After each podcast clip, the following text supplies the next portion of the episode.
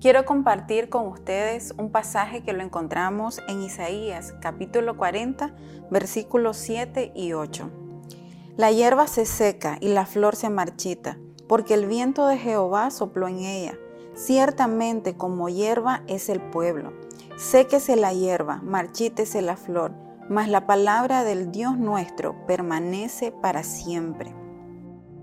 Este pasaje nos compara y nos recuerda con la hierba del campo.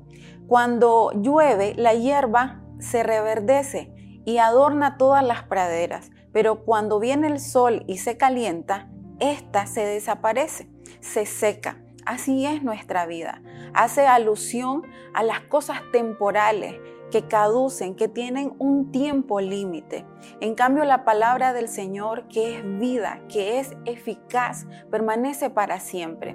Y es ahí donde hoy quisiera hacer énfasis, porque hay palabras y promesas del Señor que nos ha dado y que están vigentes en nuestra vida, pero muchas veces nos enfocamos en aquellas cosas que son temporales, que pasan, cuando la palabra del Señor viene a darnos esa confianza y esa seguridad, cuando a veces somos frágiles y somos débiles, la palabra es la que nos sostiene por encima de todo. Hoy solo quiero recordarte que la palabra que el Señor ha hablado a tu vida, las promesas que Dios ha hablado a tu vida, cumplirá aquello por lo cual fue enviada. Solo créela en tu corazón, atesorala y ponela por obra. Que el Señor te bendiga.